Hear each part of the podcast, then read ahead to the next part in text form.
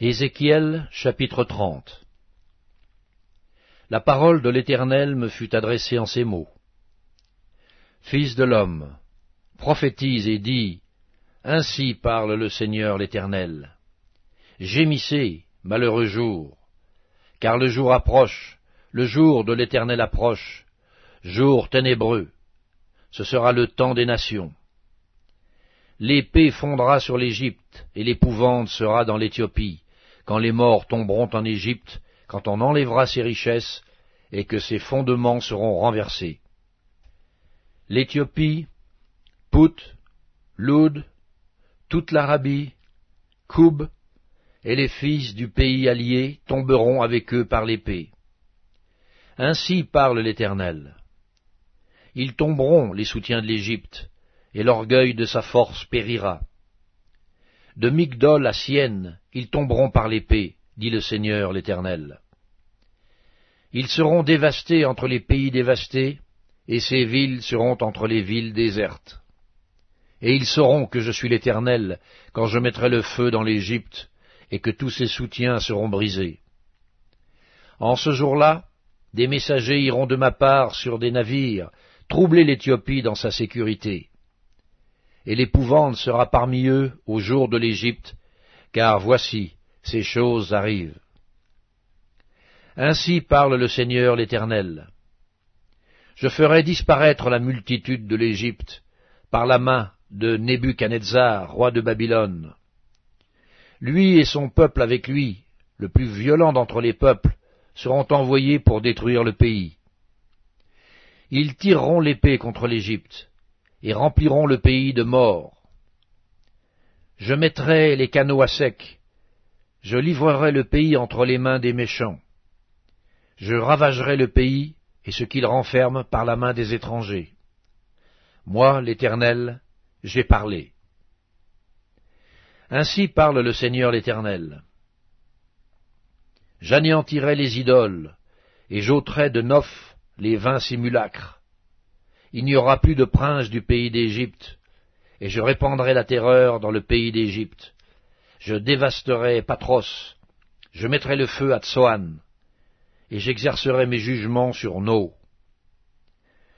Je répandrai ma fureur sur Sin, la forteresse de l'Égypte, et j'exterminerai la multitude de No. Je mettrai le feu dans l'Égypte. Sin sera saisi d'angoisse, No sera ouverte par la brèche, et Noph conquise en plein jour par les ennemis. Les jeunes hommes d'On et de Pibesset tomberont par l'épée, et ces villes iront en captivité. À Tachpanès, le jour s'obscurcira, quand j'y briserai le joug de l'Égypte, et que l'orgueil de sa force y prendra fin. Un nuage couvrira Tachpanès, et ses filles iront en captivité. J'exercerai mes jugements sur l'Égypte, et ils sauront que je suis l'Éternel. La onzième année, le septième jour du premier mois, la parole de l'Éternel me fut adressée en ces mots.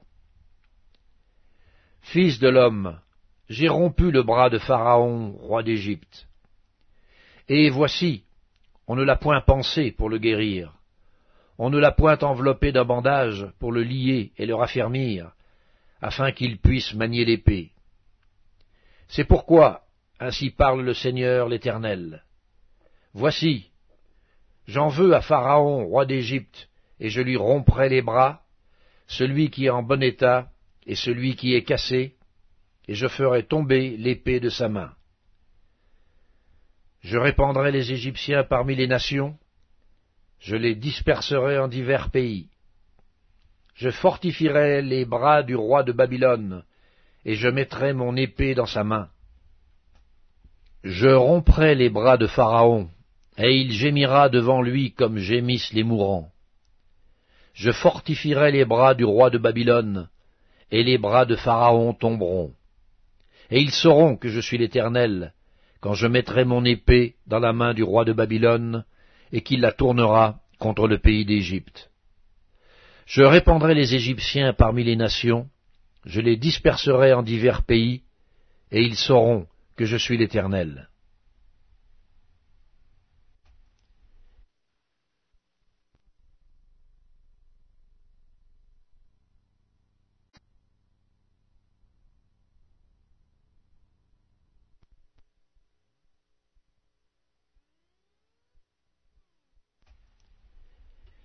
Ézéchiel chapitre 31 La onzième année, le premier jour du troisième mois, la parole de l'Éternel me fut adressée en ces mots. Fils de l'homme, dis à Pharaon, roi d'Égypte, et à sa multitude, À qui ressembles-tu dans ta grandeur?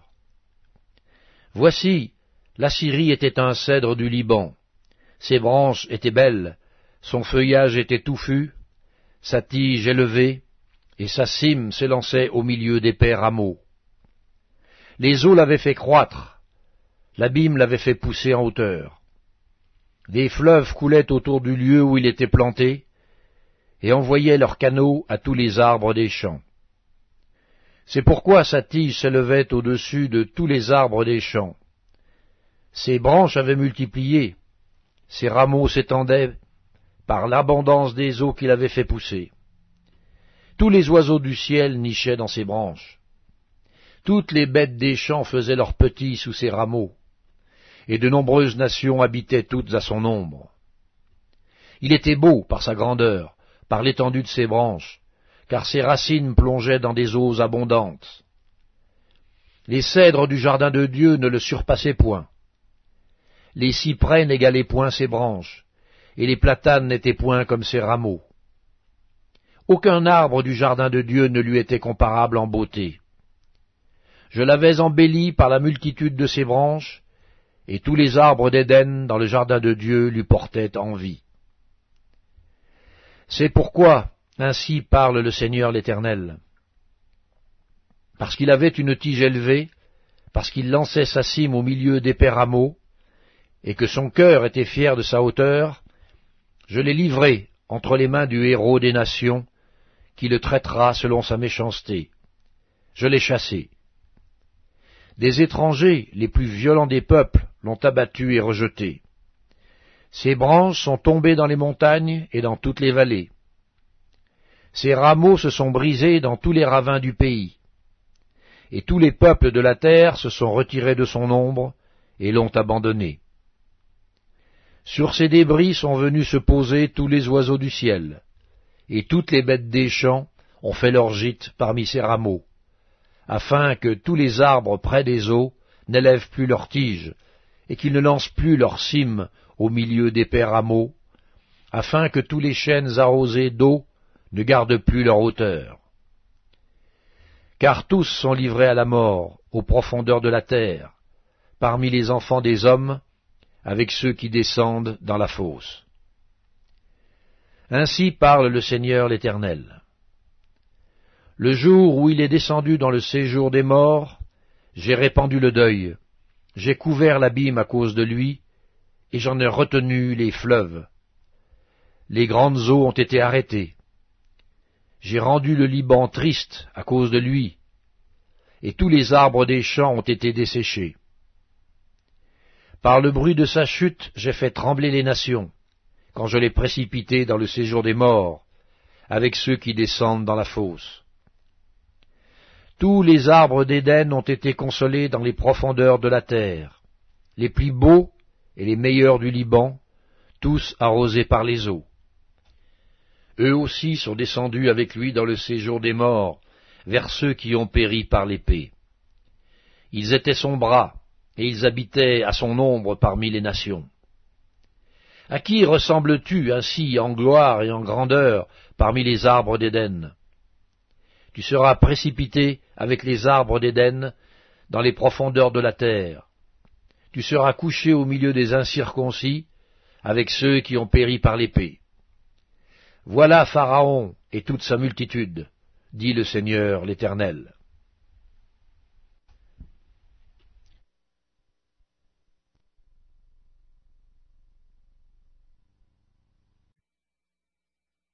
Épître aux Hébreux, chapitre 9 La première alliance avait aussi des ordonnances relatives au culte et le sanctuaire terrestre. Un tabernacle fut en effet construit.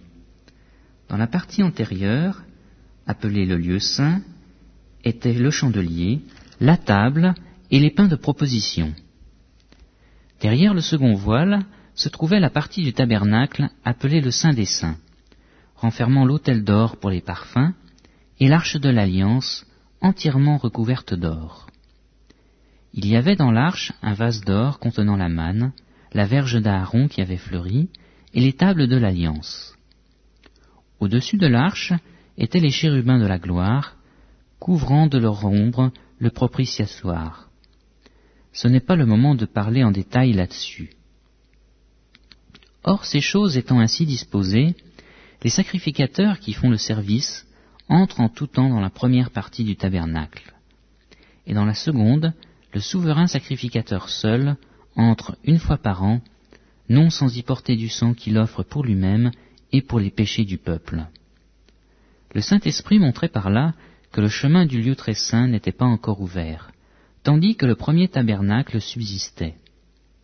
C'est une figure pour le temps actuel, où l'on présente des offrandes et des sacrifices qui ne peuvent rendre parfait, sous le rapport de la conscience, celui qui rend ce culte.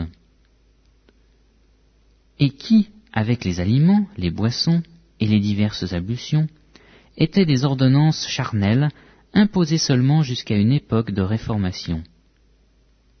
Mais Christ est venu comme souverain sacrificateur des biens à venir. Il a traversé le tabernacle plus grand et plus parfait, qui n'est pas construit de main d'homme, c'est-à-dire qui n'est pas de cette création. Et il est entré une fois pour toutes dans le lieu très saint, non avec le sang des boucs et des veaux, mais avec son propre sang, ayant obtenu une rédemption éternelle. Car si le sang des taureaux et des boucs et la cendre d'une vache répandue sur ceux qui sont souillés sanctifie et procure la pureté de la chair, combien plus le sang de Christ, qui par l'Esprit éternel s'est offert lui-même sans tâche à Dieu, purifiera-t-il votre conscience des œuvres mortes, afin que vous serviez le Dieu vivant? Et c'est pour cela qu'il est le médiateur d'une alliance nouvelle, afin que la mort étant intervenue pour le rachat des transgressions commises sous la première alliance, ceux qui ont été appelés reçoivent l'héritage éternel qui leur a été promis. Car là où il y a un testament, il est nécessaire que la mort du testateur soit constatée. Un testament, en effet, n'est valable qu'en cas de mort, puisqu'il n'a aucune force tant que le testateur vit. Voilà pourquoi c'est avec du sang que même la première alliance fut inaugurée. Moïse, après avoir prononcé devant tout le peuple tous les commandements de la loi, prit le sang des veaux et des boucs, avec de l'eau, de la laine écarlate et de l'hysope. Et il fit l'aspersion sur le livre lui-même et sur tout le peuple en disant, Ceci est le sang de l'alliance que Dieu a ordonné pour vous. Il fit pareillement l'aspersion avec le sang sur le tabernacle et sur tous les ustensiles du culte. Et presque tout, d'après la loi, est purifié avec du sang, et sans effusion de sang, il n'y a pas de pardon.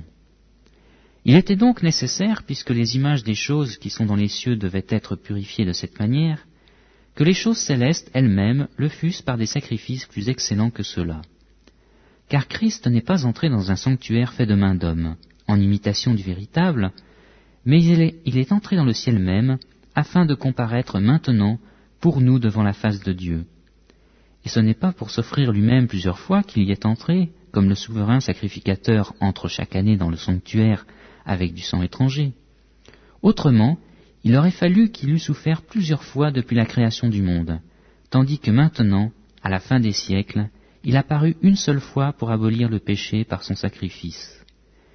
Et comme il est réservé aux hommes de mourir une seule fois, après quoi vient le jugement, de même, le Christ, qui s'est offert une seule fois pour porter les péchés de plusieurs, apparaîtra sans péché une seconde fois à ceux qui l'attendent pour leur salut.